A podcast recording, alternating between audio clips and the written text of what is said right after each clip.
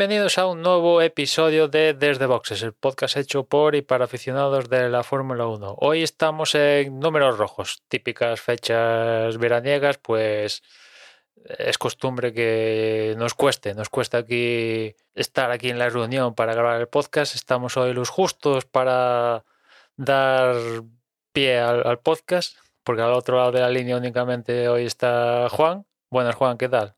Pues yo muy bien. El resto, pues no tanto. Los pobres, pues no- no- muchas veces no es cosa del verano, ¿eh? es cosa de que el trabajo viene como viene y en fin. Sí, sí, eh, un eufemismo. Un saludo desde aquí a, a Dani y a José. un eufemismo que, que me he permitido ahí, ¿no? Sí, un saludo de aquí también a, a José y... Bueno, José creo que está de vacas largas, creo por ahí, no sé si Instagram, por ahí le leí un comentario que un mes o así el tío está, pero bueno, tiene ahí los hijos, tal, no sé qué, y tiene sus... Claro, el- los, los temas de José son otros ahora mismo, no exactamente el trabajo. Y, y Dani sí que sabemos, nos consta que está en el trabajo o algo relacionado Está con- levantando España. Eso, exactamente, ¿no? Bueno, eh, nos toca hablar del previo del Gran Premio de Austria. Tenemos enfrente de nosotros las dos últimas carreras antes del parón de, verano. Empezamos por, por, por Austria, no, perdón, Francia y después de Francia, Hungría. Y, y a continuación ya tendremos el, el parón hasta llegar a Bélgica. Y la verdad es que la Fórmula 1 tampoco es que tampoco está generando un- una increíble cantidad de noticias, ¿no? Los pilotos no, no se mueven, ¿no? Aún no hemos llegado a ese momento de comunicados oficiales, este firma con este. También es cierto que en los equipos tops, pues básicamente está todo bastante claro, ¿no? Con lo cual, pues hay, hay poquito que, que comentar. Si acaso, en el Gran Premio de Firmó hace poco Gasly, ¿no? Sí, sí, dijeron que iba a continuar, pero bueno, era, era en plan, vale, gracias por hacerlo oficial. Es como si te dicen que Stroll continúa en Aston Martin. Sí, el que tenía más claro el puesto. No, es que yo ahora mismo no me acuerdo. O sea, pero por ejemplo de la noticia de Gasly, o no la llegamos a comentar aquí, Enma, o Sí, sí, igual lo coincidió que fue un episodio en el que no estuve yo o algo así, porque no, no, no recuerdo. Igual no estuviste, pero comentarlo lo comentamos. Lo comentamos. Sí, Pues sí, escucharlos escucho, ¿eh? sí, sí, lo comentamos. Y, bueno, ahí falta saber quién va a ser su compañero, que parece que tiene toda la pinta que seguirá siendo su noda, ¿no? Tampoco en, en escalafón de, Red Bull tampoco hay mucho donde elegir a, día de hoy, ¿no? A mí eso no da más hace gracia, tío. Porque lo ves así bajito, poquita cosa, y luego se gasta una mala hostia en el coche, que es como Ostras, Mm. le, le han Es contratado. un- contradictorio, no sé, da, da, o sea, la imagen que da no es la de eso, la de un tío mosqueado, cabreado, que gri- gritón. Pero los Eh, lo digo por las radios, en, en la radio han llegado a tal punto que le han puesto un psicólogo para tratar de, de, que, de que no vayan por el mismo camino que hasta ahora, ¿no? O sea que Ujú. hasta tal punto ha llegado la cosa. De hecho, se mudó, antes estaba en, en Inglaterra, lo hicieron mudar a cerca de, de, de la base de, Alfa Tauri en Italia para intentar controlarlo. Eso parece que medio lo bajó, pero el tío, cuando se enciende la radio, da igual que sea Helmut Marcus, su ingeniero o quien sea, empieza allí con todos y en plan samurái no deja venga un cabeza, claro. Yo, Sí, sí, no es un ninja precisamente del, del lenguaje. si no es el típico japonés que está un poco, mm, vale, venga, tal, ¿no? Claro, también es cierto que estos pilotos japoneses mm, de ahora, pues normalmente se, se viajan aquí a Italia o a, o a Inglaterra muy jóvenes y casi, pues, sí, siguen siendo japoneses, pero están más criados con la mentalidad de aquí que más or- oriental de, de allí, ¿no? Pero sí, sí, Sonoda le han tenido que contratar a un psicólogo para tratar de, de que se calme un poco por la radio, ¿no? Y después el resto de, de pilotos, pues ya digo, aparte de la confirmación hace ya meses de que Carlos continuaba renovado por dos años, en Mercedes sabemos que sigue Hamilton y Russell, salvo que haya una campanada de última hora. También Red Bull, al día siguiente de, la victoria de Sergio Pérez en Mónaco, confirmó que Sergio Pérez continuaba en, Red Bull. Eh, quizás así lo más suculento que queda por saber a ciencia cierta es que pasen al PIN, ¿no? ¿Cuál va a ser el compañero de Ocon? Ahí está, que si siga Alonso, que si no siga Alonso. Después en, en McLaren, en principio, contratos siguen teniendo, sobre todo Norris y Ricardo, pero claro, McLaren en, los últimos meses ha, ha firmado a más pilotos que plazas tiene, ¿no? Y, no lo digo, no los digo por los de la Fórmula 1, sino por los de la IndyCar, ¿no? Porque McLaren ahora mismo tiene equipo en Fórmula 1, IndyCar, lo va a tener en la Fórmula E a partir de la próxima temporada y también ha montado chiringuito en algo que se llama el String E. Y, a, y en, a día de hoy en Fórmula 1 tiene a, bueno, Norris y Ricardo, que en principio tienen contrato. En la IndyCar tiene a Pato Ward y Ferenc Rosenquist, que en principio, que en principio no, tienen contrato, de hecho Rosenquist ha renovado, pero resulta que ha, ha fichado a, a Rossi, Alexander Rossi, lo ha fichado para supuestamente para la IndyCar. Y también en las últimas horas, creo que lo comentamos en el anterior podcast de pasado o en el anterior, eh, Alex Palou también fichaba por McLaren. Eh, con lo cual dices. eh, Pero eso, eso no está claro todavía, creo, ¿eh? no, bueno, no está claro si realmente lo ha podido fichar o, o en, si- en- en qué, qué va a hacer Alex Palou a partir de ahora, ¿no? Porque la verdad es que, mm, tal como lo, lo veo yo, hasta ahora Alex Palou estaba, mm, yo creo, para mí, a día de hoy, en el mejor equipo de la IndyCar que se puede estar, ¿no? Que es el, el Ganassi. Y claro, cuando cambias el mejor equipo, pese a que todos eh, los chasis son iguales, los motores, hay dos marcas y tal, pero básicamente es todo igual, pero hay estos incontables, ¿no? Pero cuando decides dejar, que te ha costado, porque a Alex Palou le ha costado llegar a la posición que a, a la que está ahora, ¿no? Pero cuando ya consigues estar en el equipo puntero de la categoría y tal, y decides el paso a, a irte a otro equipo, aparte de la manera de cómo se ha producido todo el tinglao, eh, no sé, te han debido ofrecer algo importante, ¿no? Ya sea o dinero o alguna posibilidad, imagino que estamos hablando de la posibilidad de, de tan siquiera probar un Fórmula 1. Si no es que estamos hablando de que igual me lo estoy pensando para meterte en el equipo de Fórmula 1. ¿No? Porque si no, yo, tal como lo veo, pues sigo en Ganassi y sigo en... A mí, a mí lo que me parece difícil es lo, lo de lo de que la promesa de la Fórmula 1 sea algo que vaya más allá de probarlo. Sí, en principio sí. Eh, parece difícil, pero bueno, peores cosas se, se han visto. La, la apuesta de Norris le ha salido bien a, a Zach Brown. Ya, pero joder, un tío que no se ha subido nunca a un Fórmula 1, ofrecerle correr en la Fórmula 1 así directamente, a mí, ¿yo qué quieres que te diga? Eh, y sobre todo porque no está claro que, o sea, ahora mismo contrato, o sea, vamos a ver, entendemos que si es para correr en la Fórmula 1 es porque Ricciardo abandonaría el equipo. Eso no, eso no está claro. Fichar a un tío, bueno, no sé, no sé lo que le habrán prometido. Yo, yo realmente de Palou no me atrevo a decir absolutamente nada porque, porque es que no lo sigo, realmente. O sea, yo la Indy me gusta, cuando me cuadra veo una carrera, pero ni sigo el campeonato con una mínima regularidad, ni sigo noticias, ni nada de eso. Entonces yo, pues mira, lo que me entero de Palou es que le vaya muy bien, ojalá me alegro un mogollón de cuanto mejor le vaya, pero quiero decir, no, no tengo absolutamente ningún criterio para decir nada.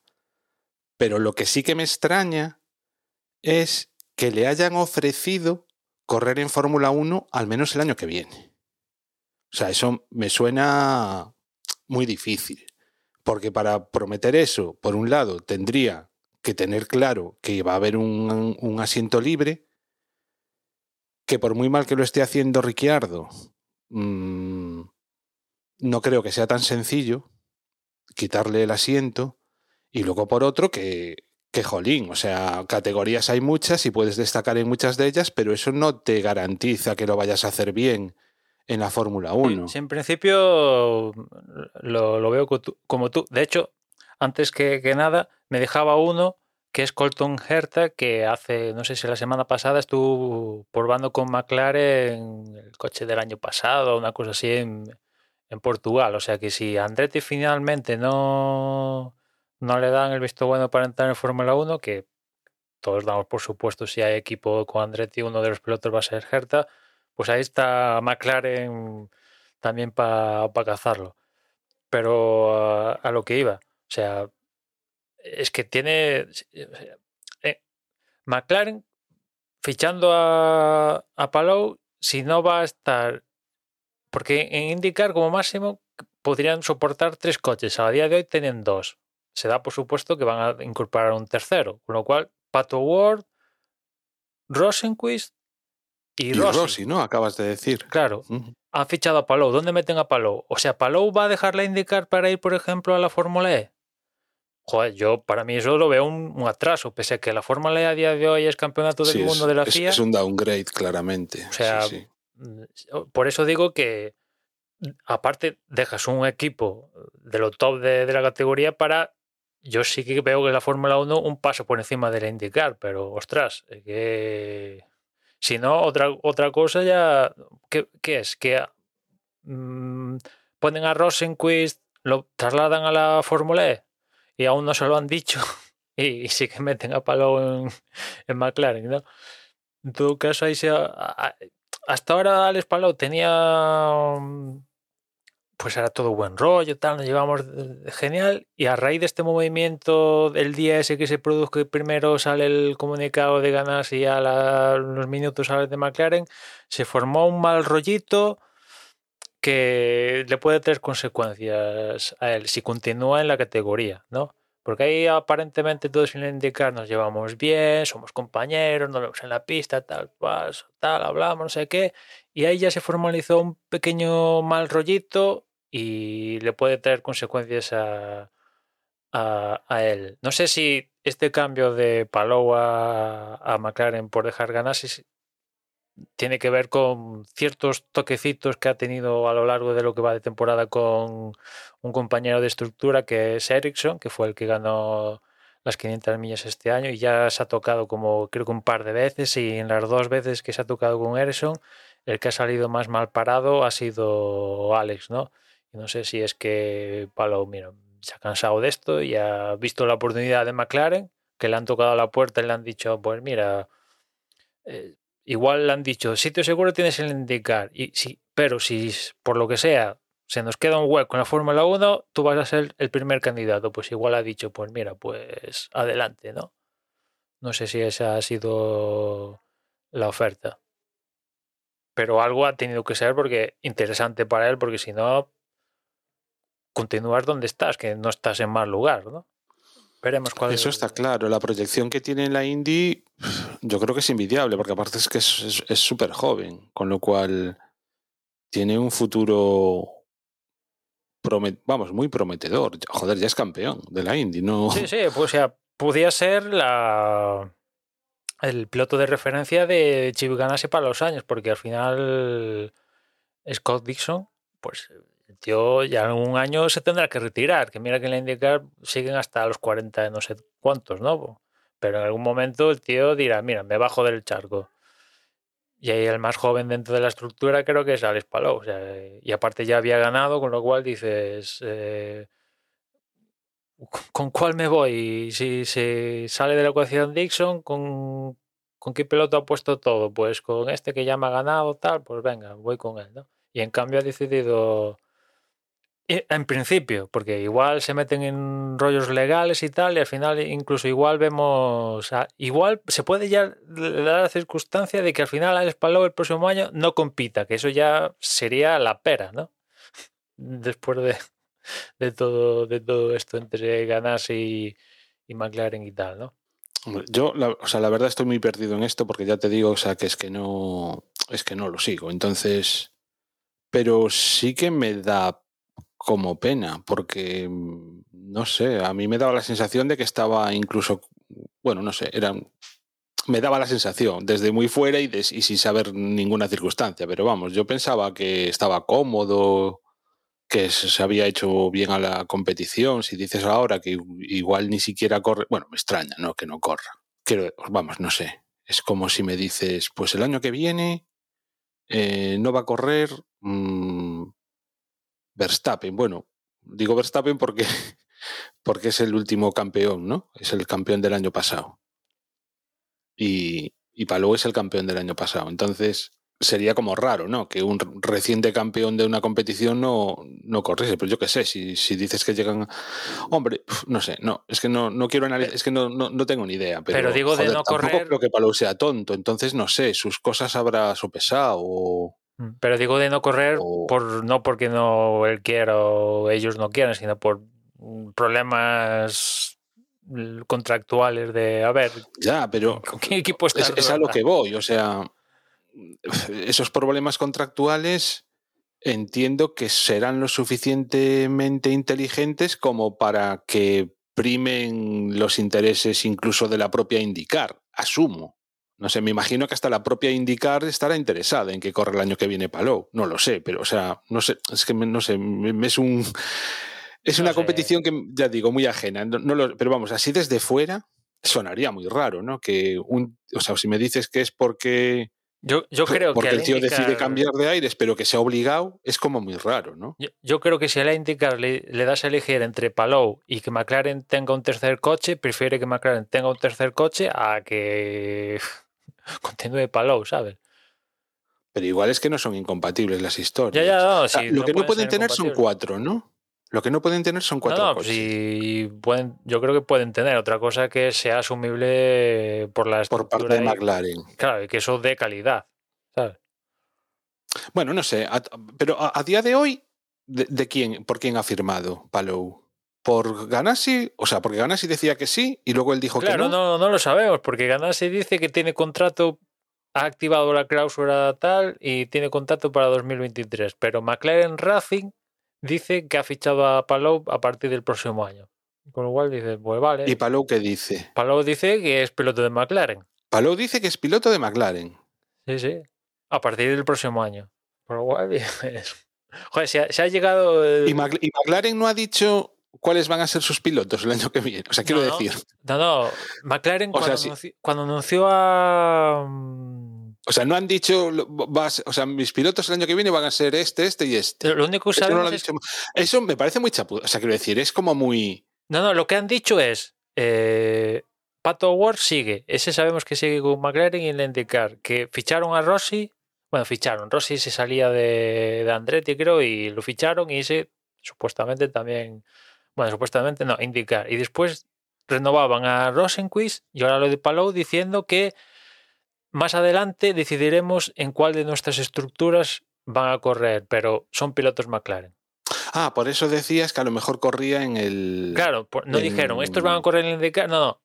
Como McLaren está en la Fórmula E, Fórmula 1, el otro y del Mengano, pues te puedes encontrar con, con, algún escenario un poco, dices, eh, yo creo que tanto para Rosenquist como... Aparte Rosenquist que venía de la Fórmula E, tanto Rosenquist como Palou, todo lo que no sea Fórmula 1 está en un salto para atrás. Pero bueno, Me suena, me suena muy raro. No sé, a mí me daba la sensación de que el Zach Brown había puesto un poco de. ¿Cómo se dice? De.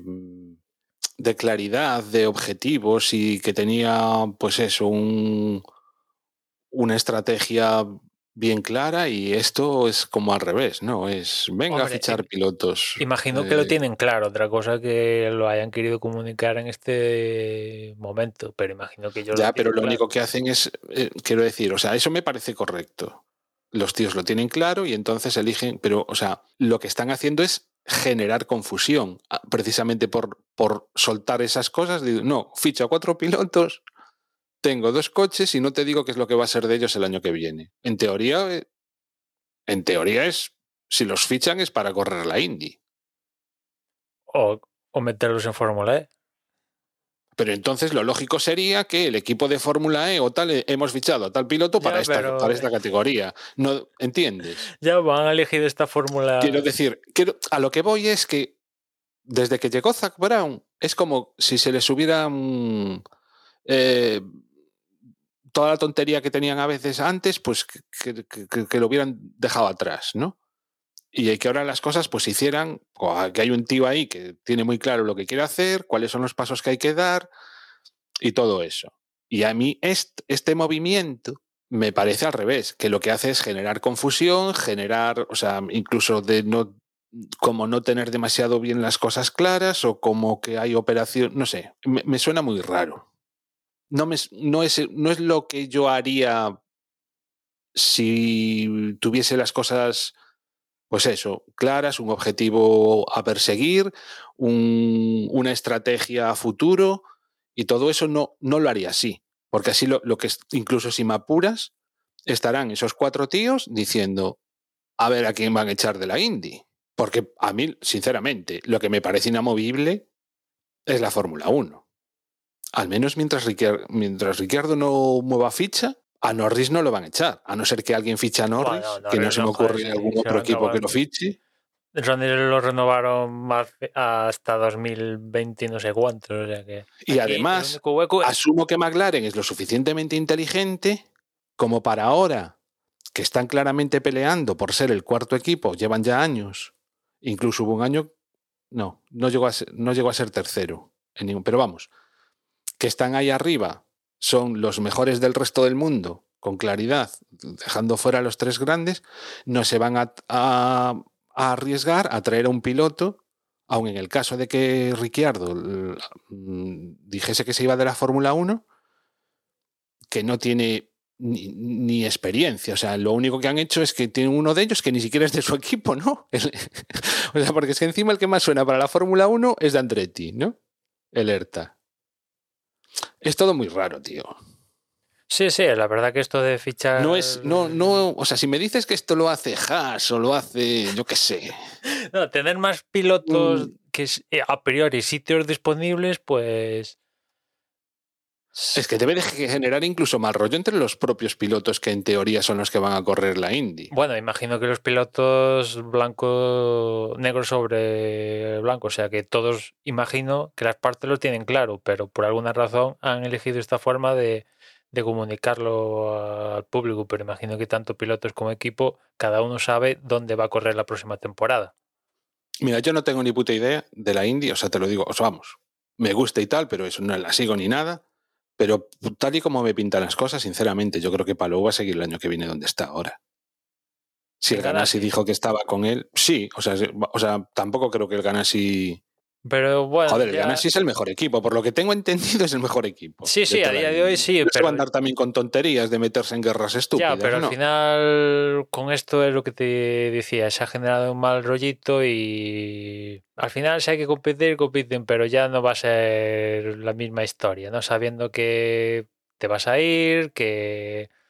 Porque ahí se habla mucho de que supuestamente había unos tiempos de, venga, por contrato no te permito hablar con otra gente y supuestamente Palou habló con McLaren cuando su contrato no tal. Bueno, hay un lío montado y evidentemente cómo se ha producido todo esto no estaban de buen rollito porque Palou después de salir lo de Ganassi una de las cosas que dijo era- es que eh, eh, las supuestas declaraciones de él en el comunicado de Ganassi eran trola, se las habían inventado. O sea que cuando el piloto dice esto, dice buen, buen rollito ya no hay. ¿No? O sea que, que claro, poder No continuar. lo sé, pues tío. no lo sé, se me es escapa, pero yo me imagino que si el año que viene Palou gana carreras o está ahí arriba, pues hay que. Donde se habla es en la pista. O eso quiero pensar, ¿no? Sobre todo, joder, para un piloto español que lo está haciendo muy bien y todo eso, qué mal rollo que pasen estas cosas. Las cosas, o sea, qué mal, la verdad, que se esté, que se esté implicando en, en esta. Bueno, yo qué sé. Supongo que si, lo ha- si el Palou se mete en esto será porque por, tendrá sus razones Sí, también. si no voy mal, de todos estos pilotos- su- Si no voy mal, de todos estos pilotos que te he comentado que están en la nómina de McLaren, incluido Colton Herta, el único que tiene posibilidades de tener superlicencia para correr en la Fórmula 1 es Palou al haber ganado la, la IndyCar. El resto le falta algún puntillo que seguramente lo conseguirán esta temporada, pero le falta algún puntillo para, en el supuesto caso de lo quisiera meter en la Fórmula en la Fórmula 1, meterlo. O sea que, bueno, yo, yo si mi creencia es que si Palou ha dado el salto de irse a McLaren es porque la puerta de Fórmula 1, que hasta ahora la tenía cerrada, porque en Ganassi no iba a tener nunca, salvo que Ganassi se volviera loco y, ah, sí, también quiero equipo en Fórmula 1. No iba a estar nunca en Fórmula 1, pero McLaren, aunque sea un sueño, la puertita ahí está. Y, no sé si ha, ha querido ir por ahí. Yo creo que sí, porque si no, sigo en Ganassi y no me complico la vida, estoy en el mejor equipo, tal, no sé cuánto. Igual este año no gano, pero el próximo año vete tú a saber. Ya he ganado una, una vez el campeonato, ¿no? ¿Qué tendrá la Fórmula 1? Y, después en, otro, en otros equipos, pues eh, Vettel último, eh, ya en declaraciones metidas en el Gran Premio de Francia, ha dicho que, bueno, que ha empezado a hablar con Aston Martin con la idea de continuar, ¿no? Porque en los últimos tiempos parecía más que Vettel no seguir que seguir y parece que ha tomado la decisión de, de, de continuar para hacer de escudero de, Schumacher. Bueno, Una maldad por mi parte oye, decir en eso. En Haas, eh, por ejemplo, el, hace la semana pasada así leí un artículo que Red Bull está siguiendo a Mick Schumacher, o al menos eso ha comentado Gemor Marco, que, que lo lleva siguiendo y él comentaba que en las segundas temporadas... Eso es una troleada, tío. Bueno, espera, espera. En las segundas temporadas de Mick Schumacher en los respectivos campeonatos que ha estado, siempre pega un salto de calidad es verdad, las cosas como son. Tanto en Fórmula 3 como en Fórmula 2, como era en Fórmula 1, ha pegado un salto de, de calidad. Pero bueno, de ahí a... mm, No sé. También es cierto que el programa de Red Bull tampoco está muy bollante. Y las cosas como son. Mick Schumacher, si quiere progresar, ahora mismo en Ferrari está todo colapsado. No tiene hueco. Si la intención es en Ferrari, ahora mismo está. No tiene calidad. Bueno, ya no es, ya no hablo de la calidad de Mick Schumacher, sino hablo de que ahora mismo tanto Carlos Sainz como Leclerc, valor seguro, funcionan tal, y no me voy aquí a. Salvo que Mick Schumacher de repente se marcara un Verstappen, cosa que no es. Con lo cual, Mick Schumacher, si, si, si insisto, si el tío quiere progresar, no sé, próximamente, porque esta ya es su segunda temporada en Haas, dirá, a ver, ¿en Ferrari puede continuar? A día de hoy, no. En Haas no hay mucho margen de mejora más. Haas no va a ganar el campeonato ni, ni podium, salvo que una carrera loquísima de estas, ¿no? Con lo cual, si pasado mañana viene un, un marco y le dice, mira, te metemos en Alfa Tauri e igual en un acto de locura máxima, igual te colamos ahí y haces de compañero de Verstappen dentro de siete años. Venga, te apuntas. Emma, ¿a ti Mag eh, Magnussen te parece buen piloto? Magnussen. Sí. Eh, tiene sus momentos. Tiene sus Bueno. momentos. Schumacher, con ese gran gran empujón que le da con, con, con, esa, ¿cómo se dice? Ese improvement, ¿no? En la segunda temporada tiene la mitad de puntos prácticamente que Magnussen a día de hoy. Ya, pero 12 estamos puntos hablando frente que... a 22 de Magnussen. Es verdad, a mí es que no me cuenten historias. Schumacher no tiene calidad para... O sea, quiero, o sea yo cuando... mm, decir, es que en Ferrari están asentados. Es que aunque tuvieran, aunque hubiera plazas libres en Ferrari, Schumacher no tiene calidad. No ha demostrado tener la calidad suficiente para, correr- para sentarse en un Ferrari. Bueno, ¿tú crees que Felipe Massa- Desgraciadamente. O sea, quiero decir que no es que a mí Fe- yo Felipe. Massa había mostrado la calidad para subirse a un Ferrari? No. No, tío, no. Vamos, No. Eh, Y- y estuvo Desde luego, años? hombre, no habría que ponerlos al lado, pero No, o sea, a mí, a mí, mm, Massa no me cantaba, sobre todo al principio, que estuviese corriendo en la Fórmula 1. Y este chaval, sinceramente, mm, me parece que ha llegado por lo que ha También llegado.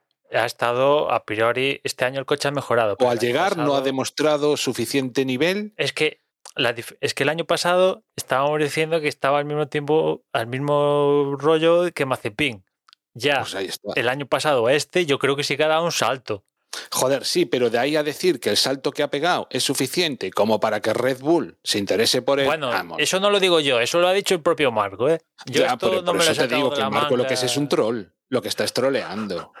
O sea, claro, o sea, eso no se lo cree ni él. Bueno, no sé, ¿eh? hay un Red Bull. pff, Sí, que le va, le va-. ¿a quién le va- a ver, ¿a quién, ¿a quién pones? ¿A quién quitas de Red Bull para poner a Schumacher? En bueno, en, O, a o en Toro Rosso. En Alfa Tauri, yo qué sé, en Alfa Tauri ahí sí que se pueden meter a casi cualquiera. Si me apuras. Porque en algún momento también Gas le va a decir, sí, estoy en Alfa Tauri aquí, tal, tal, pero yo también quiero lo que hemos hablado unas cuantas veces, ¿no? Que en Red Bull Gasly ya estuvo, lo bajaron. Y yo creo que igual hizo méritos para que lo hubieran volvieran a subir, pero apareció Sergio Pérez y de repente el tío dice, bueno, vale, voy a estar aquí toda la vida en Alfa Tauri. Pues, eh, Mira, yo te diría, Emma, y lo digo además así sinceramente, ¿eh? quitando los que han llegado poniendo pasta, de todos los que digamos han llegado por méritos propios de los últimos años, mm, creo que es con diferencia el peor, Schumacher. Ya te digo, quitando Latifi, quitando a Mazepin, quitando incluso a Stroll. Stroll es bastante mejor piloto a día de hoy que Schumacher. Pero yo qué sé, el, o sea, para ti es mejor Stroll que Schumacher. Yo creo que sí. A ver, Y Stroll eso que tiene, tiene menos puntos. Bueno, sí, la verdad es que este año... A ver, Stroll tiene algunos podiums en Fórmula 1, es verdad. Me estaba, estaba pensando más eso, no estaba pensando tanto en esta, en esta temporada. Realmente sí, esta temporada está. Bueno, lo que pasa es que, joder, eh, Aston Martin, telita. Pero bueno, Vettel, tampoco te creas tú que tiene muchos más puntos que Schumacher a día de hoy. Tiene tres más que Schumacher. Entonces, el Alfa Tauri tampoco es que. Perdón, el Aston Martin tampoco es que esté para tirar cohetes, ¿no? Pero ya te digo, o sea, yo de todos los pilotos así jovencillos que han llegado, creo que es el peor con diferencia de los que han llegado sin poner pasta. O comprando el asiento, vaya. No, sin, lleva- no sin poner pasta, pero sí comprando el asiento.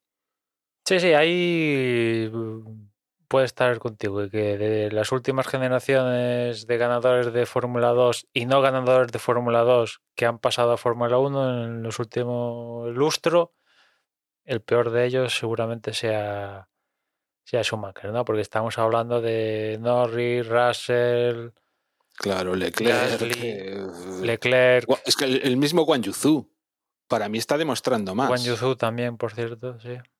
Latifi, que también ganó la Fórmula 2, creo que sí, ¿no?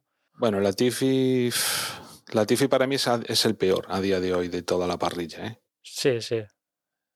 Sí, tampoco hay que hacer mucho. muchos Pero. Latifi es de los que está ahí por la pasta. Sí, sí, sí, sí, pero bueno, es, que e- es de los típicos que estuvo en Fórmula 2 o GP2 como cuatro años y al final acabó ganando porque, por- por- porque ya se habían ido todos los buenos, ¿sabes? y le tocó a él aquel año. Que ahora no, no sé, no, no te aseguraría si ha ganado la Fórmula 2 o, o estoy, estoy hablando de memoria. Igual no la ganó, pero carreras seguro que, que, que hizo, ¿no? Pero bueno.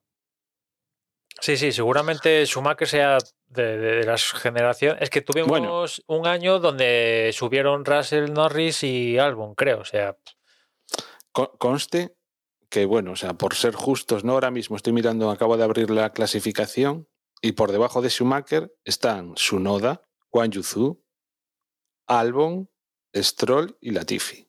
Es decir, pero es que sinceramente, o sea, por ejemplo, yo cuando digo que Guan Yuzu me parece mejor piloto que Schumacher, estoy hablando de un tío que lleva unas cuantas carreras en Fórmula 1, mientras Schumacher ya es, lleva una temporada y esas, y esas, y esas cuantas carreras, ¿no?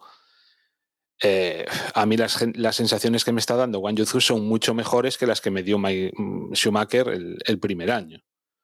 Eh, y encima, este año tiene coche Schumacher, ¿eh? Tiene mejor, bueno.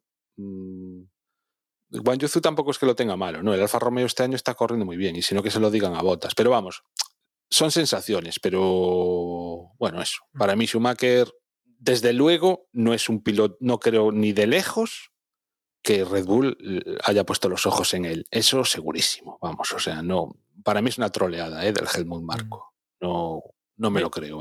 Mira, lo he mirado y Latifi no ganó. Lo máximo que llegó a hacer en Fórmula 2 fue segundo. O sea que ni, ni, ni ha ganado el campeonato, pero ahí está, por pasta, evidentemente.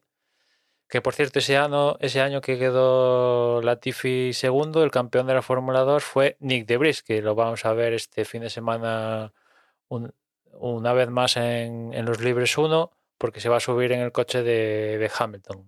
Ya, sab- ya sabes que a partir de esta temporada en cada escudería están obligados a, en dos eventos, a montar esto de pilotos sin experiencia. Y ya se había montado con, en un Williams de Brice, si no voy mal, ahora no recuerdo en qué carrera, y ahora lo va a hacer en el Mercedes de, de Hamilton. Ya más adelante, eh, alguien, no sé si va a ser el mismo de Brice u otro, lo va a hacer en el coche de, de Russell porque así ha sido la metodología que ha elegido Mercedes, ¿no? Les ha eh, eh, dado a elegir tanto a Hamilton como a Russell que eligieran en qué circuito se pierden los libres 1 y Hamilton ha elegido, ha elegido este de, de Francia. Tengo curiosidad por cómo va a hacer esto Ferrari, porque hasta ahora en Ferrari ninguno ha, se ha perdido ningún libres 1 y están obligados. O sea que, sobre todo por ver si también deciden que sea uno Leclerc y otro Sainz, o se van a decantar, mira, pues uno se va a comer perder la, la primera sesión en dos carreras, o van a hacer como, ya digo, como un Mercedes que una cada uno, ¿no?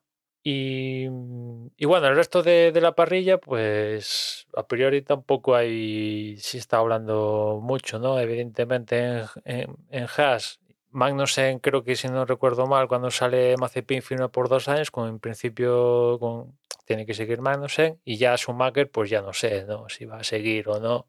Yo imagino que tal como están las cosas, eh, es o seguir en Haas o dejar la Fórmula 1, y yo imagino que seguirá en, en Haas, aparte trae, trae el patrocinador Schumacher, ¿no?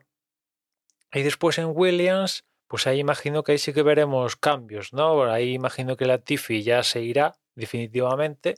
Creo que va a seguir Albon. Y al lado de Albon, pues ahí según lo que pase con Alonso, pues si Alonso sigue en Alpine, es bastante probable que, que en Williams esté Piastri. Y si, y si por otra parte en Alpine finalmente no está Alonso, que igual se da, vete tú a saber, y ahí Alpine el, lugar lo ocuparía seguro seguro Piastri. Ya lo que pase en Williams, vete tú a, a saber, ¿no? Que si Alonso decide, si al final por lo que sea Alonso no sigue en Alpine, yo imagino que dejaría la categoría porque hueco en... O sea, huecos habría, pero para seguir en ¿qué? en un Williams o en yo que sé, un Haas ahí o uno de estos, mejor no seguís, ¿no? Porque o Alfa Romeo tal, aunque eh, se habla de que el, el, la estructura que, que, compraría Audi sería Alfa Romeo, o sea que igual vete tú a saber si eh, si Alonso no continúa en Alpine, mueve sus hilos para decir, venga, pues Alfa Romeo, que en un principio suena así como, pero si te dicen que Alfa Romeo el próximo año tal o cuando sea va a venir Audi va a soltar la talegada, pues dices, ah, vale, entonces tiene más sentido. Pero por otra parte, Alonso tampoco, no, lo que hablamos alguna vez que tiene que buscar un proyecto inmediato, no algo de en plan, venga, esperamos ganar dentro de tres años. Tampoco. Sí, Yo sí, a estas objetivo... alturas con, con, Fernando soy ya en paso de hacer futuribles. Porque no. mm, Lo que yo veo lógico, creo que él, él va por otros lados. ¿no? Creo que los razonamientos los que puedo hacer yo pensando en su futuro, como realmente con, con, Fernando como con cualquier otro piloto. ¿Quién sabe lo que tiene Fernando en la cabeza y cuáles son realmente sus intereses? Yo es que a día de hoy, de verdad, diría que Fernando está única y exclusivamente por divertirse. Y entonces, a mí la sensación de que me da es que ha renunciado a ganar, a volver a ser campeón. Yo creo que eso... Pero yo digo, o sea, es que saber lo que hay en la carrera, en la cabeza de Fernando. Lo lógico sería, como dices tú, si deja Alpine no va a encontrar un equipo mejor a día de hoy. Realmente, eh, como no volviese a McLaren y tampoco sería dar un paso de gigante, opciones de ganar las veo muy difíciles. Entonces, si sigues desde mi, o sea, la única justificación que yo le encuentro y que, oye, no es, no es manca, es el hecho de divertirse, de que el tío se lo sigue pasando bien conduciendo un Fórmula 1 y, y además que estando en un equipo de este tipo, pues se puede permitir el lujo de soltar por su boquita lo que realmente piense. Por ejemplo, decirle las cosas claras a, a los comisarios de, de las carreras eh, y moverse por la Fórmula 1 pues con una libertad que igual otros pilotos no tienen.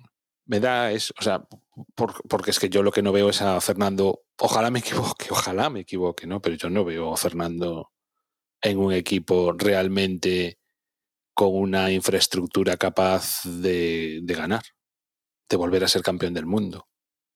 Me parece muy difícil. Entonces, si se va de Alpine, no creo que mucho más arriba, ya digo, si acaso McLaren y y volver a McLaren tampoco me parece algo sencillo, entre otras cosas por lo que decíamos antes. Norris no lo van a echar y Ricciardo supongo que para irse de allí tendría que decir el que se va. No lo sé. Y cualquier otra cosa es un downgrade. Y si como dices ahora se va Alfa Romeo, por mucho que esté la promesa de los motores Audi, que es, es volver a empezar otra aventura. Si tuviera 20 años o 25 años o 30 años, pues sí. Decir, mira, me meto aquí, es un proyecto de futuro y patatán, pero como dices tú, o sea, si se va ahí no es para ganar. No, Porque te- vamos a ver, por- tampoco tiene una... O sea, la vida de un piloto no es infinita, por mucho que la estire y por muy bien que esté. Y por mucho que nos siga haciendo disfrutar. Es decir, yo creo que Fernando, ¿qué le quedarán? Tres años en el mejor de los casos. Bueno, vete a saber. Yo, Porque o sea, en principio ya lo- Ojalá, a ver si me entiendes. Yo, mientras nos siga haciendo disfrutar, por mí, como si está con 55 años corriendo. No tengo ningún problema. Mientras siga eh, levantándonos del asiento, como de vez en cuando ocurre, aunque por desgracia no es en todas las carreras, sino que es a lo mejor un par de veces por temporada, o, o alguna más incluso. Pero bueno, que sabemos que los resultados, o sea, no lo vamos a ver más que anecdóticamente subiéndose al podio. O eso es la sensación que tengo yo, vaya. Pero bueno, que si el tío se sigue divirtiendo, se lo sigue pasando bien y, y sigue disfrutando, pues por mí como si se va... a Eso Williams, lo o hace, sea. pero eh, también quiere ganar. O sea, yo todas las cosas que le escucho es que sí, se divierte y todo eso. Ya, pero pero una cosa es lo que le ganar. escuches. Yo por eso digo que no sé lo que hay en su cabeza, porque Bueno, o sea, yo lo, que no se que puede, creer lo que no se dices, puede o es nadar y guardar la ropa. Ya, o sea, quiero pero decir, si quieres ganar, no puedes decir, no puedes fichar por un equipo que claramente no puedes ganar con él. ¿Entiendes? Entonces, yo creo que Fernando dice lo que le interesa. Y que no podemos ser literales con sus eh, declaraciones, al menos en este sentido, es decir, en el sentido de aspiraciones y en el sentido de no, no, yo vengo a ganar. Tú fíjate, como, como aquel año, o a lo mejor, eh, o sea, cuando dijo, yo el año que viene estaré en el podio. Y sí, estuvo en el podio, pero de- del WEC. Eh, o sea, no hay, o sea, yo no, cuando al Fernando dice que quiere, o sea, una cosa sí, querer ganar, querrá, pero, o sea, si me dice, o sea, si ficha por Ferrari y me dice quiero ser campeón del mundo, pues me lo creo. Pero si ficha por Alfa Romeo y dice quiero ser campeón del mundo, dice, bueno, sí, yo también quiero ser campeón del mundo. Yo, Juan Ortiz, pero vamos, sé que no lo voy a ser. Y entiendo, o sea, hay cosas que son incompatibles. ya, bueno, pero eso ya lo decíamos, o al menos yo creo que lo dije cuando en su momento se anunció que, que, volvía en aquel momento llamándose Renault. O sea, que cuando salió eso, él decía que sí, sí, yo si vengo es para ganar el tercer título. O sea, Ya, yo, que yo por eso digo. aquello, a- aquello era, "Buah, que es un brindis, que para ganar esto no es fácil, que ahora están estos, que no sé cuántos, salió lo del plan, que se salió de madre, eh, tal, pinto, sí, no es tan, tan fácil como, bueno, parecía... Algunos se lo creyeron el plan, ¿no? Un patata. Y cuando vieron en la primera carrera que el plan, tío, que, que está octavo, ¿qué, ¿qué me estás contando? ¿Dónde está el famoso plan, no? Y que carrera tras carrera, pues nada, dijeron, hostia, aquí ha habido un problema, ¿no? Yo por eso te digo, o sea, que no nos aferremos a sus palabras porque sabemos que sus palabras pues no son, no reflejan la realidad. Cuando el tío dice que está ahí para ganar. Hombre, En cierto modo es normal que lo diga porque en el guion está ese. Está, quiero decir, mm, que una cosa es lo que se dice y otra cosa es lo que se piensa. también si sale en rueda de prensa y dice, yo lo de ganar ya no me interesa, yo estoy aquí por... Claro, o sea, eso quedaría como... Hostia, vaya, pero ¿qué ha dicho, tío? Ya es el hundimiento de Alonso, que ya no está aquí para ganar, que no sé qué. eh, claro, también es un poco eso, ¿eh? Pues por eso te digo, o sea, no nos aferremos, no, no, o, o no argumentemos. No, no, es que el tío dijo que, estaba para ganar. O sea, a ver, sí, Bueno, una cosa es es que... lo diga y otra cosa es que lo piense y otra cosa es que nos lo creamos, ¿no? E- Esa es la cosa, que, que lo diga y que él se lo crea y tal, vale, pero si ya tú... No, pero es que yo no digo que se lo crea. Yo digo que una cosa es lo que dice, otra cosa diferente es lo que cree, y luego a mayores está que nosotros también nos lo creamos. O sea, para mí no dice lo que piensa. Cuando dice que va a volver a ganar, no dice lo que piensa. O al menos en ganar, el concepto, o sea, cuando la definición de ganar que tiene él en su cabeza no es la definición de ganar que entendemos todos. Bueno, yo creo que sí, que la definición Si de es, ganar no, es la no, misma o sea, es a lo mejor ganar es subirse al podio, o sea, o yo No, qué sé, no. ¿entiendes? Ahí yo creo que para ganar estamos. Ahí eso es el único punto que coincide, que ganar es ser primero. Ni segundo, ni subirse al podio, ni 25, ni es ganar. Ya lo otro que es aceptable y demás eh, adjetivos, ya eso ya cada uno, ¿no? Pero lo de ganar ahí sí que yo creo que coincidimos, coincidimos ambos bandos, ¿eh? Pero en fin, a que- todo esto a mí me parecería una imbecilidad, por, vamos, una, una, una imbecilidad, ¿cómo se dice? Un error estratégico supino por parte de Alpine dejar marchar a Fernando. Pero bueno, bueno, ahí no sé qué claramente es el que ¿eh? mejor rendimiento le está sacando al coche y, si- y- y- y me da también la sensación de que si el coche evoluciona es gracias a lo que dice Fernando. Esto es pura intuición, ¿eh? o sea, pruebas ninguna.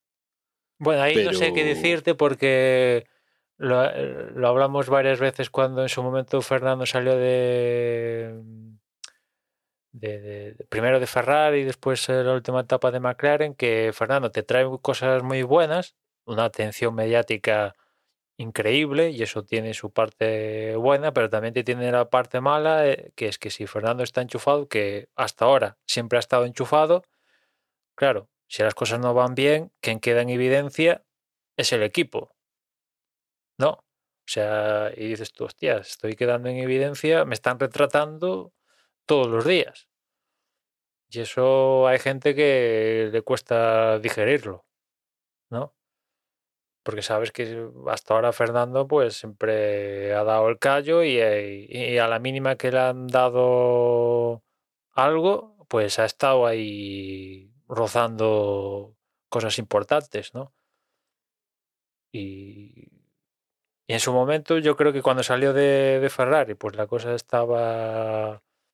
Fue, fue bueno para los dos. Bueno, no sé, para Fernando desde luego no, porque fue para McLaren y las cosas no salieron muy bien, de- desde luego, ¿no? Pero eso, Fernando tiene la parte buena y la parte, la parte negativa, como tienen todos estos equipos que tienen pilotos que generan atención mediática. Y después, cambiando de tema, si te parece, en el pasado Gran Premio de Austria se reunieron los equipos para tratar el tema de- del límite presupuestario, entre otras cosas, porque también ah, al final todos los cambios de la directiva del purposing y de los fondos, supuestos estos fondos eh, flexibles y demás historias por ahí que están pululando, todas esas directivas técnicas se han aplazado después de las vacaciones y van a entrar en funcionamiento en el Gran Premio de, de Bélgica.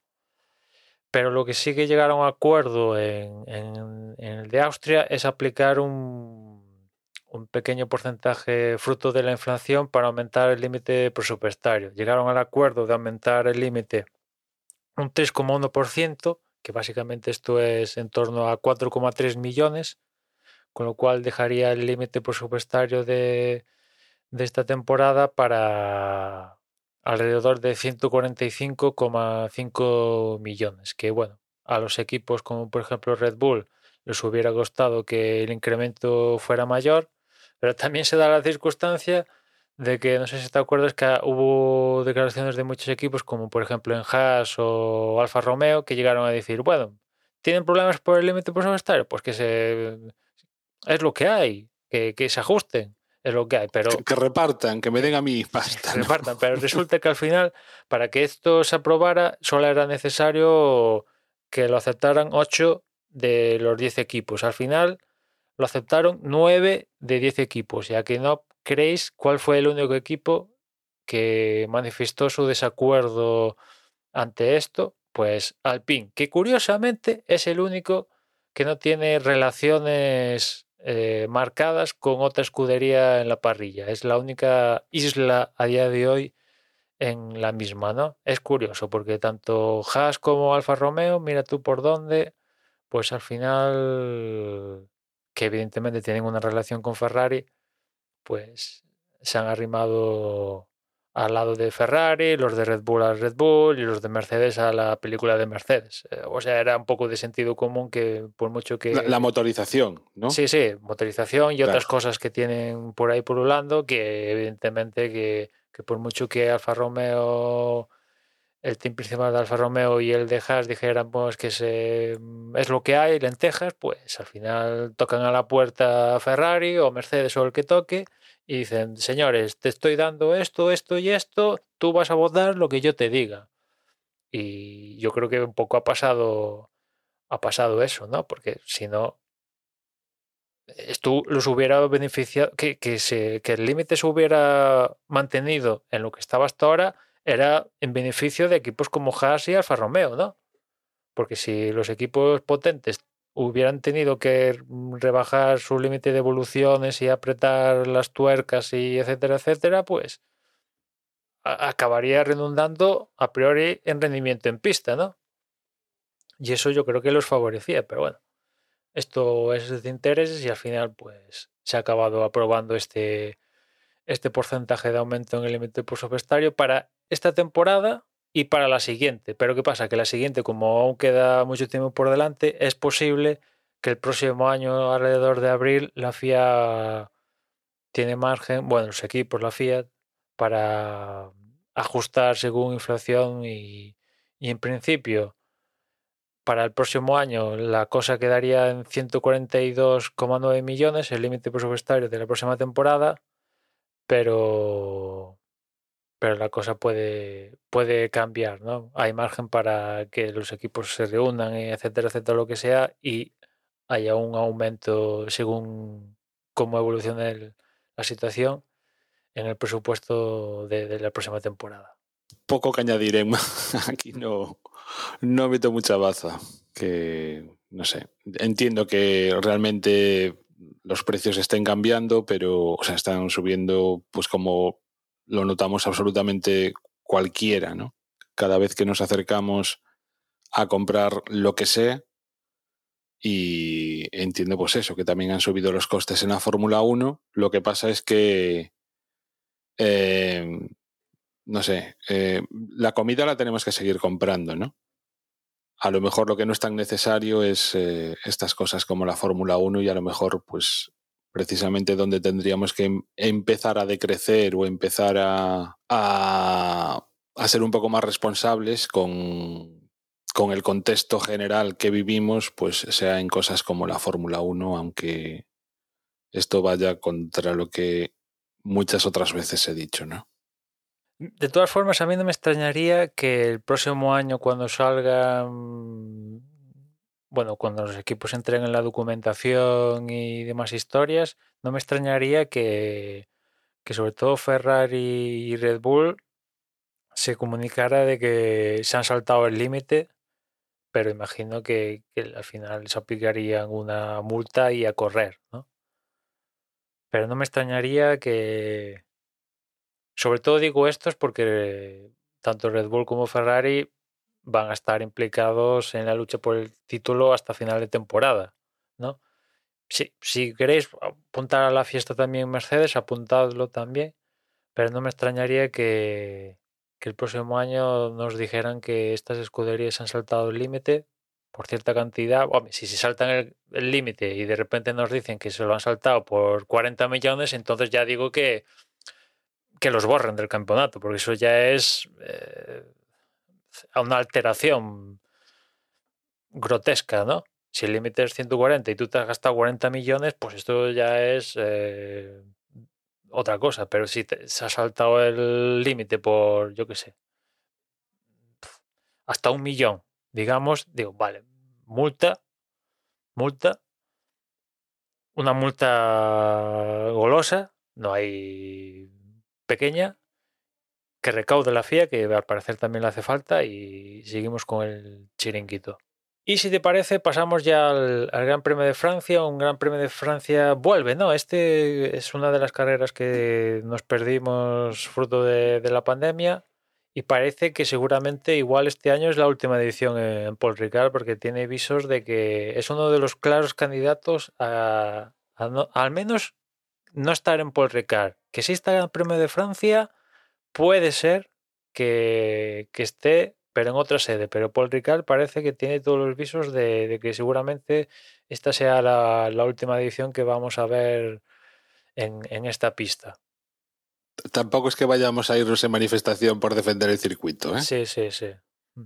Yo incluso he, llegado a, escuchar, no sé si es cierto, que, que, estaban mirando de un gran premio urbano en Niza para sustituir a Paul Ricard. No sé, unas cosas de estas en plan sorprendentes como en plan... No estoy yo muy puesto ahora que lo pienso en geografía francesa, pero Niza no está muy cerca de Mónaco. Sí, sí, yo no sé si es que me estoy confundiendo o es otra parte de Francia y no es Niza, pero tengo eso en la cabeza. Igual estoy hablando mucho de memoria y me estoy metiendo la panta y es otra zona de Francia, pero que, que esto salió, otro sitio y tal, eso salió. Igual me estoy metiendo la pata, pero me suena que, era Niza. y, bueno, pues es un claro, ya digo, es un claro candidato. Ese y Spa está ahí a ver. Mm, vamos, nos tenemos que cargar a uno. Mm, ¿Quién quieres que, nos carguemos? ¿no? Hombre, si nos, si nos dan a elegir a los aficionados, creo que lo tenemos clarísimo. Y bueno, los primeros libres del Gran Premio de Francia pues van a ser el viernes a las 2. La clasificación... No, perdón, perdón, perdón, que aquí ya estoy metiendo la pata porque no tenemos formato sprint. Y aquí en el guion aún teníamos formato sprint. Eh, los primeros libres a las 2, los segundos libres a las 5, si no voy mal. El sábado los terceros libres a la 1, a la 1, la clasificación a las 4 y el domingo la carrera a las 3. O sea, horarios normales cuando no tenemos sprint.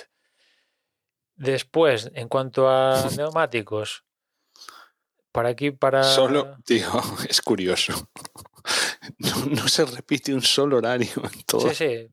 Este año han cambiado los horarios para que el fin de semana sea compactado y se da esta circunstancia casi todo. Tenemos cosas un día a las 13, otro día a las 14, otro día a las 15, otro día a las 16 y hasta las 17. No hay un, dos eventos que sean a la misma hora. Neumáticos, para aquí, para Francia, Pirelli lleva C2, C3 y C4, o sea que la gama hay ni más blanda ni, ni más dura. Y después, en cuanto a zonas de DRS, tenemos dos zonas aquí en, Paul Ricard. Una es la línea de, meta y después tenemos una en, en, mitad de la larga recta interrumpida por la chica que tiene Paul Ricard, entre la 8 y la 7. Pues ahí tenemos otra zona de, de, DRS. ¿no? Esas dos zonas son las que tiene Paul Ricard. Y nada, pues. ¿Sabes si se pondrán exquisitos con alguna curva? Sí, sí, sí. Ya, ya ha salido varias zonas de control de límites de, de pista e incluso hay dibujitos de. en- bueno, como todo el mundo sabe, Paul Ricard es un mega. no sé cuántas hectáreas, pero todo asfaltado, con lo cual.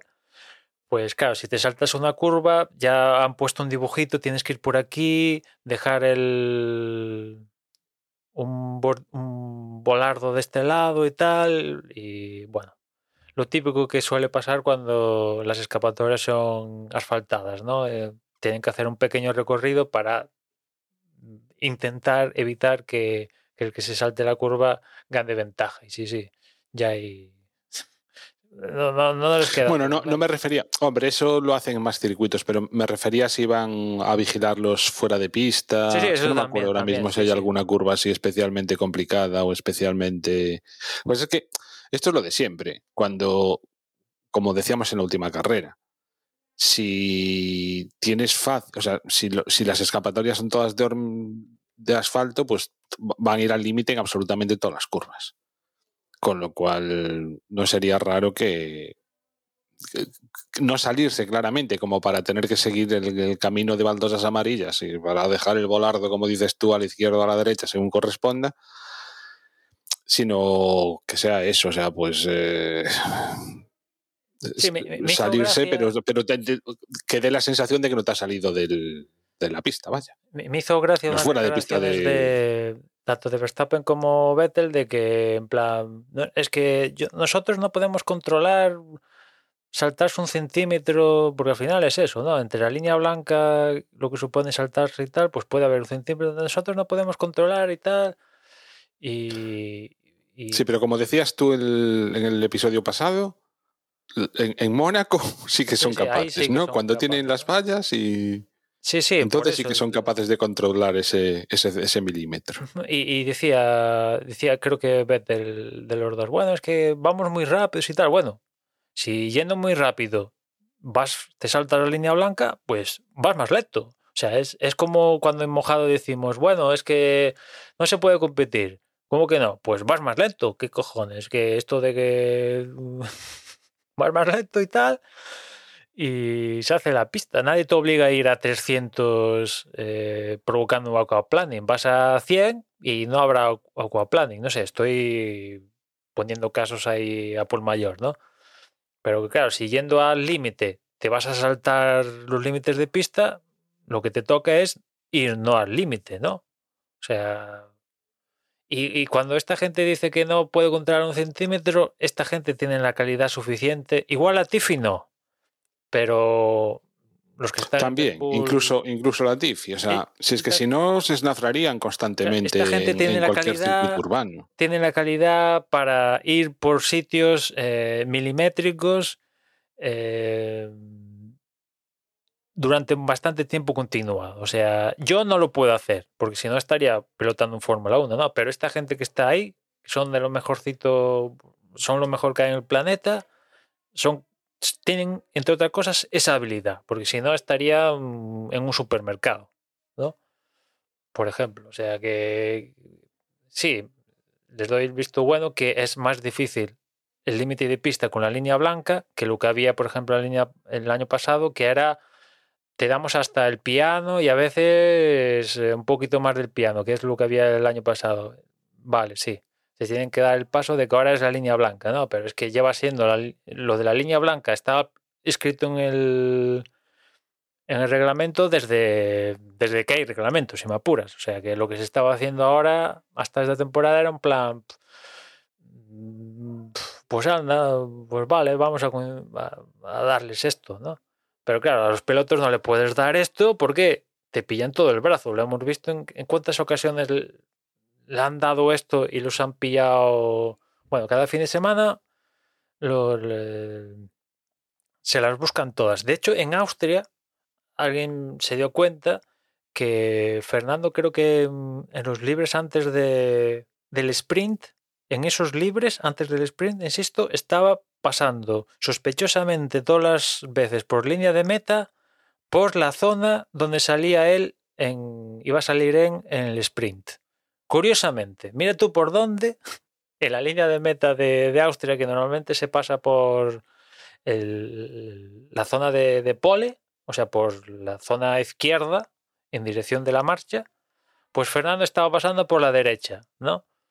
Son estas pequeños incontables que los pilotos aprovechan al, al máximo, ¿no? Y, y Es un crack, Fernando es un crack. que al final le salió rana a la película porque se paró en, se paró en el... No pudo, No, hacer no el pudo ni salir. no pudo ni salir, pero o sea, que es esto, le da a estos pilotos, tontos no son, hasta, hasta el piloto que parece más malo, tonto no es, ¿no? Y si puede aprovechar un atajo o lo que sea, lo va a aprovechar, ¿no? Y vamos a ver cómo lo cómo lo cómo actúan de policía este fin de semana, si se ponen como en Austria, si no, porque ya lo hablamos en el anterior podcast que, el tema está candente, ¿no? Vettel ahí yéndose de la reunión, que esto de que eh, sospechosamente ha habido gente que ha comentado que es sospechoso que en la primera parte de la carrera de Austria es cuando llegaron la mayor cantidad de avisos y en la segunda parte de la carrera pocos avisos, pocos avisos. ¿Qué ha pasado? ¿Los pilotos se han puesto en orden o es que se han mirado por otro lado? Hombre, eso tiene lógica, ¿eh? Sin poner, o sea, vale, o sea, no, no niego que hayan hecho quizás un poco más la vista gorda en la segunda parte de la carrera, pero también es cierto que si a ti te dicen a la siguiente vez que te salgas te van a sancionar, te cortas, porque precisamente son lo suficientemente buenos como sí, para sí. cortarse cuando lo necesitan. Entonces, cuando tienen... Cuando saben que si se salen no va a pasar nada, que tienen varias, varias veces de salirse sin que pase nada, pues es normal que una vez que ya alcanzan ese límite, pues se corten un poquito.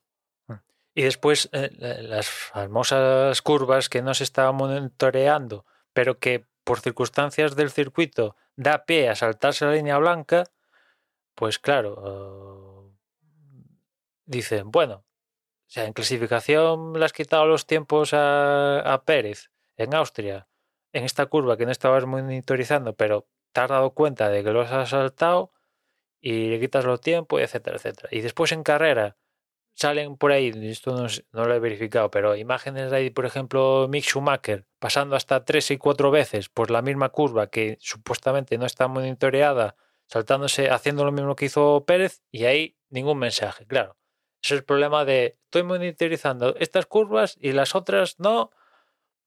eh, y todo es tan. Hay espacio, hay tal espacio entre un espacio gris ahí que dices, claro, al final te acaba generando problemas. No, sí. Ah, O sea, en entredicho quedó la FIA, mm, y ya no solo en la Fórmula 1, o sea, lo que le hicieron a, a Mary en, en la FP2 es que Esa es otra, porque si no. es, es- es- sí, es sí, surrealista. porque o sea, si, si no- si lo entendí con Roberto Meri, que volvía a la Fórmula 2 en Austria, el tío llovió y tal, y se puso, acabó la carrera, cruzó la línea de meta segundo, pero resulta que después le cascaron una sanción porque supuestamente había superado el límite como cuatro veces o una cosa así, fueron a reclamar y únicamente pudieron demostrar como tres o una cosa así. Y, y dijeron, ¿y dónde está la cuarta? "Ah, no sé, perdimos las imágenes, perdón. que perdieron las imágenes. No o sé, sea, si, es que no sé es- si dijeron uf. perdieron las imágenes, pero ahí faltaban algo, ¿no? No pudieron Que- Sí, demostrar. que per- la habían perdido los datos para las pruebas. Sí. Las pruebas. No sé exactamente qué tipo de pruebas serían. Ujú. Por eso, cuando, cuando ah, ¿te acuerdas el fin de semana pasado que te decía lo de Zhu que dijo en una red social en China supuestamente? Sí.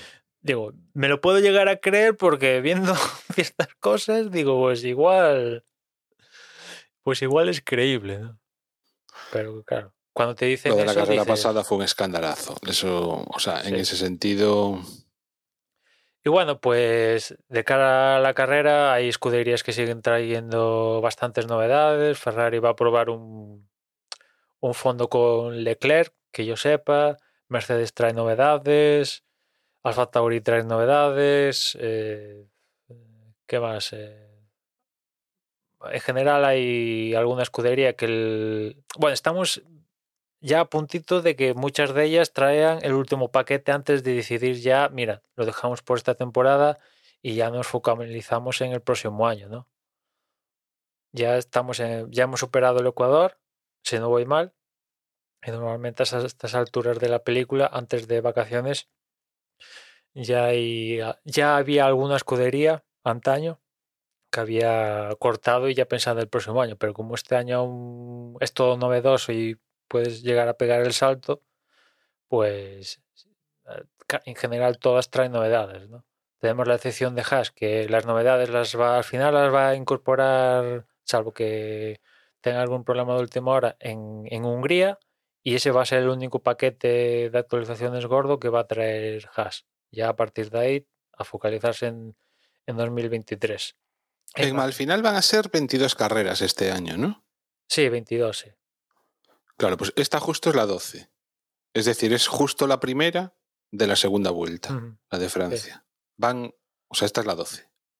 Y, después Ferrari también está evaluando si Carlos eh, sanciona aquí en Francia o se esperan alguna carrera más, porque si no voy mal, eh, Carlos aún tiene un motor bueno disponible, porque hizo la carrera de Austria con, otro motor y tal, que, evidentemente se a tomar viento, destruido, pero aún tiene en, su abanico de, unidades de potencia, aún tiene un motor que creo que lleva, había dado, ha dado dos carreras, creo, si no, si no me equivoco lo que he leído, con lo cual aún podría hacer el Gran Premio de Francia sin sancionar y tal, ¿no? Pero no sé, igual por pues como Leclerc optaron en Canadá y como se suele optar, pues si ven propicio avanzar durante el Gran Premio, pues igual le montan la unidad de o, o igual si sale una mala clasificación por lo que sea, imagínate que, que se queda en Q2, que imagino que no, pero imagínate que se queda en Q2 o en Q3 por lo que sea, pues decir, pues evidentemente sancionamos sí o sí, ¿no? Pero están en esas también Ferrari de sancionar aquí con Carlos o, esperarse a... Imagino que en Hungría no, ¿no? Si ya de sancionarse, ya se esperará, imagino que, que para Bélgica y tal, porque también estamos en esa época donde la última actualización de, los motores, de las partes que se pueden actualizar, están a punto de llegar, porque ya en, septiembre ya eh, se congelan las lo que queda por congelarse de, las diferentes partes de la unidad de potencia que quedan por congelarse, insisto, y los equipos están ahí ultimando las últimas eh, actualizaciones, ¿no?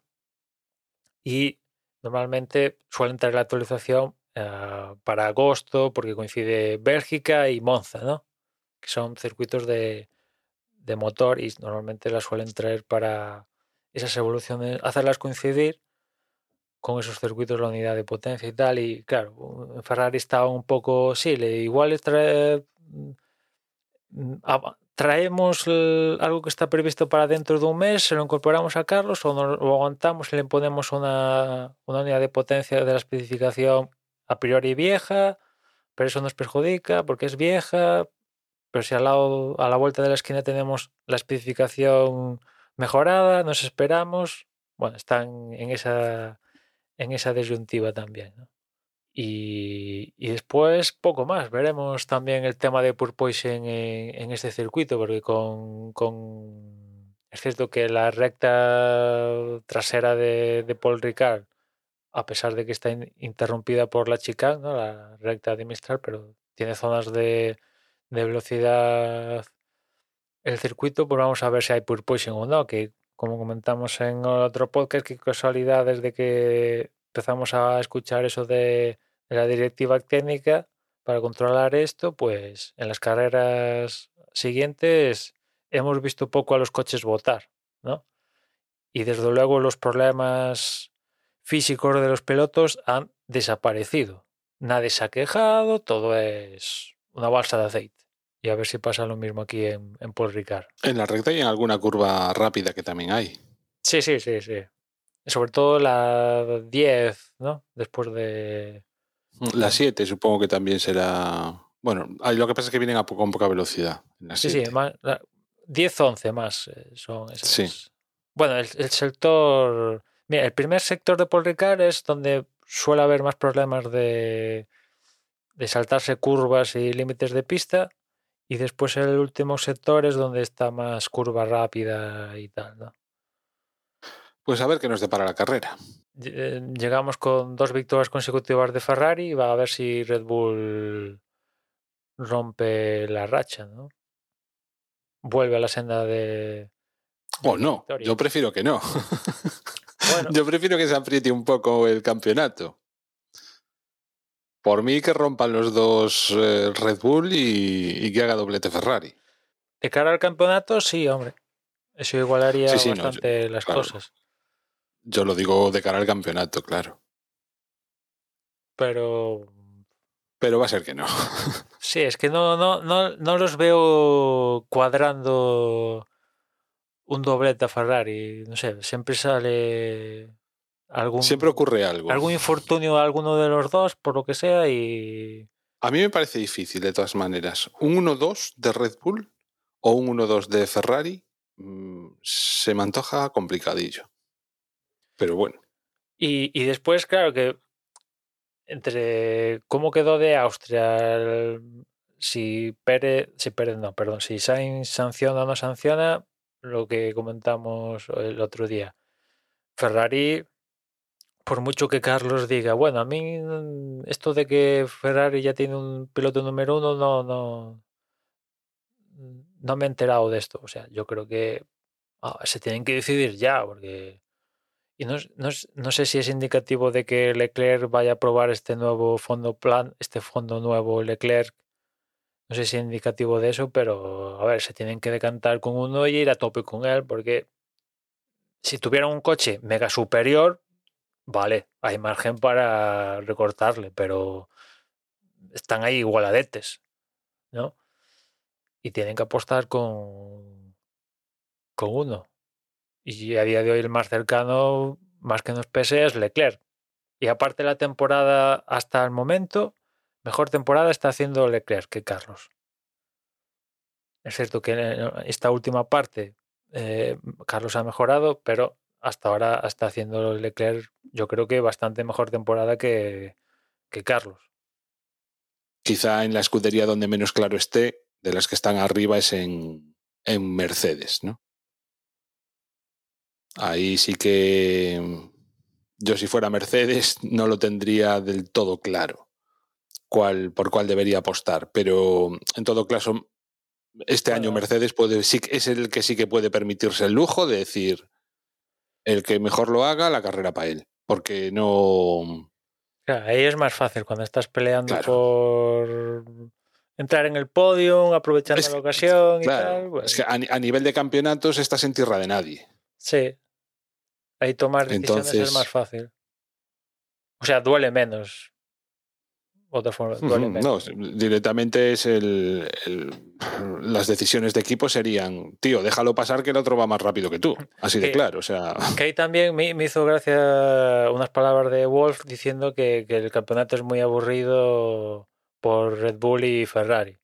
Que gracia Sí. porque, tío, o sea, venimos de que de siete años de Mercedes donde el campeonato es lo que ha sido. Claro, cuando es lo típico que cuando ganas es todo excitante, no me lo toques, que es maravilloso, pero cuando ya no estás ganando, todo es una mierda, no sé qué. Claro, son estas declaraciones de típicas de, de, de que no creíbles, de hipócrita total. Lo de Wolf era también para hacérselo mirar. Bueno, pues no sé si tienes algo más en mente, Juan, si no, lo dejamos por No. ahí. Que, que, que ya está bien. Pues nada, pues, Vámonos para la cama. va- vamos para la cama. Pues nada, yo os recuerdo que tenéis la web para encontrarnos, ahí tenéis nuestros, nuestras formas de contacto y información nuestra en desdebox.es o también ya más directamente si queréis contactar con nosotros pues en Twitter somos arroba desde boxes y por mi parte nada más, ya nos escuchamos en la próxima carrera. Si queréis enviar un email, podéis hacerlo a desde boxespodcast.gmail.com Y lo que siempre os recomendamos es que os unáis al grupo de Telegram, que en Telegram busquéis desde boxes, y si no, que escribáis t.me barra desde boxes. Si no me equivoqué, esa es la dirección correcta y pues eso, durante toda la semana mm, hay alguna, algún comentario, alguna noticia salpicando la actualidad y, y, luego durante las carreras y durante la clasificación pues solemos estar unos cuantos comentando lo que haya que comentar. Si hay algo que comentar, que también hay alguna carrera que, que hasta es aburrida en Telegram. Esperemos que no sea el caso esta. Venga, muchas gracias por haber llegado hasta aquí y hasta la próxima. Chao, chao.